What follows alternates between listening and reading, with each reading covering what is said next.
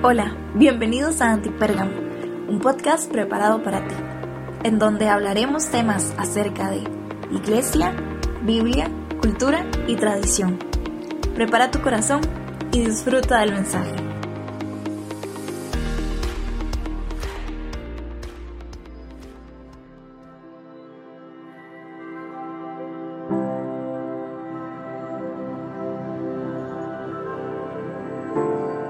Hey, ¿cómo están? Bienvenidos a Antipérgamo. Qué bueno estar por acá con cada uno de ustedes. De verdad que para mí es un honor, un privilegio estar en, esta serie de, Jesús es y ir viendo todos los, yo soy que Jesús iba mencionando en Juan capítulo 10. Bueno, y esos distintos pasajes también que menciona y confirma en otras partes de, de sus yo soy. Y hoy en el 140 vamos a estar hablando de que en Juan 19 dice, yo soy la puerta y si alguno entra por mí, será salvo, entrará y saldrá y hallará pasto, ¿verdad?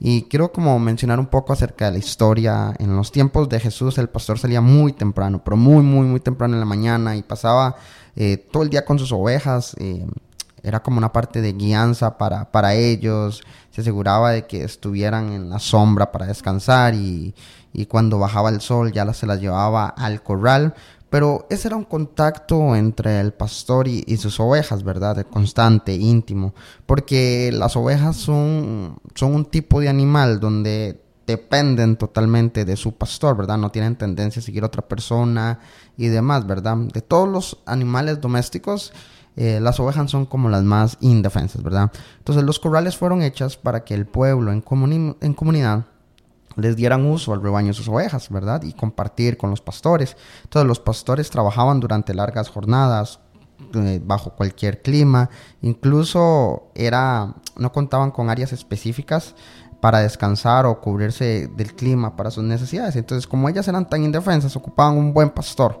que, tuviera una capacidad eh, de vigilar constante, de tener coraje para enfrentar muchas cosas, ¿verdad? Y ya por la tarde el pastor eh, iba a inspeccionarlas individualmente, buscaba heridas o cualquier otro para para poder dejarlas entrar al corral, ¿verdad? Entonces, cada mañana los pastores acudían al corral donde el portero dejaba entrar solamente a los pastores que tenían ahí su rebaño, ¿verdad? Recuerden que hay varios distintos, ¿verdad?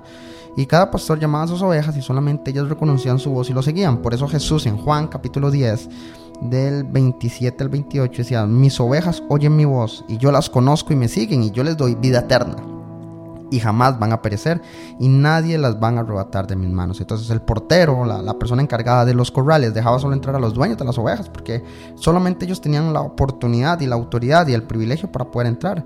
Y Jesús no solamente es la puerta que protege como a sus ovejas, sino que también Él es el pastor, Él es el único que tiene autoridad sobre sus hijos.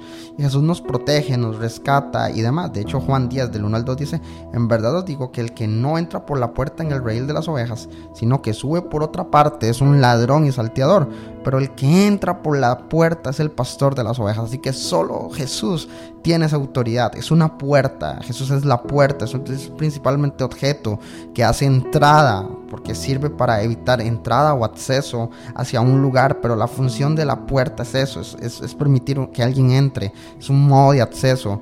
Y conforme a lo que venimos hablando, Jesús se presenta a sí mismo como la única puerta y entrada a poder eh, ser salvo. Y es muy apropiado que Él sea la puerta. Pues claro, Él fue el único que pudo y estuvo dispuesto a pagar el precio, la deuda que nosotros teníamos de pecado, ¿verdad? Y Él llega y se ofrece. Y todo el mundo puede entrar por esa puerta creyendo, arrepintiéndose, bautizándose en Cristo para poder perdón, para poder obtener perdón de sus pecados. Pero lamentablemente no todos lo harán. No todos van a creer, no todos van a obedecer. De hecho, Mateo 7, del 13 al 14 dice, entrad por la puerta estrecha, porque ancha es la puerta y espacioso es el camino que lleva a la perdición, que esos son los que entran por ella, porque estrecha es la puerta y angosto el camino que lleva la vida, y pocos son los que la hallan. Así que Jesús es esa puerta, Jesús es esa persona que está ahí para cada uno de nosotros eh, y el camino no es grande. De hecho, las personas que, que se van como en manada y yo tenía amigos donde eh, decía, ¿cómo conoció las drogas? ¿Cómo conoció el alcohol? ¿Cómo conoció la pornografía? ¿Cómo conoció esto? Y era porque grandes masas se lo llevaron. ¿Por qué? Porque el camino es ancho, el que te lleva a la perdición. Pero hay otro que es más angosto, que es súper corto, pero que es el seguro. Y es Jesús y está ahí para nosotros. Y Él es, nosotros aprendemos a aprender a escuchar su voz, identificar su voz y poder seguir en, en ese camino y entrar en las puertas del redil de la oveja y no entrar como un ladrón, como lo decía Juan Díaz, de subir por otra parte, intentar por otro lado. No, Él es la puerta y la puerta es el único acceso para entrada al cielo. Así que quiero animarte nada más así súper breve en estos minutos a que puedas reflexionar acerca de en cuál puerta estás entrando. ¿Qué, lugares de acceso estás visitando? ¿Qué, qué, qué, canales, qué entradas estás visitando? ¿Qué puertas estás tocando para poder alcanzar tal vez fama, para poder alcanzar ciertas cosas?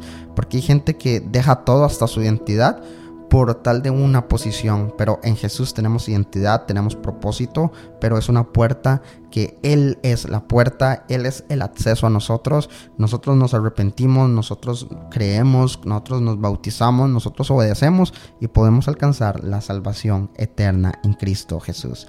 Gracias por escuchar Antipérgamo y nos vemos la próxima. Dios te bendiga. Gracias por conectarte con nosotros. Esperamos que este episodio haya sido de bendición para tu vida.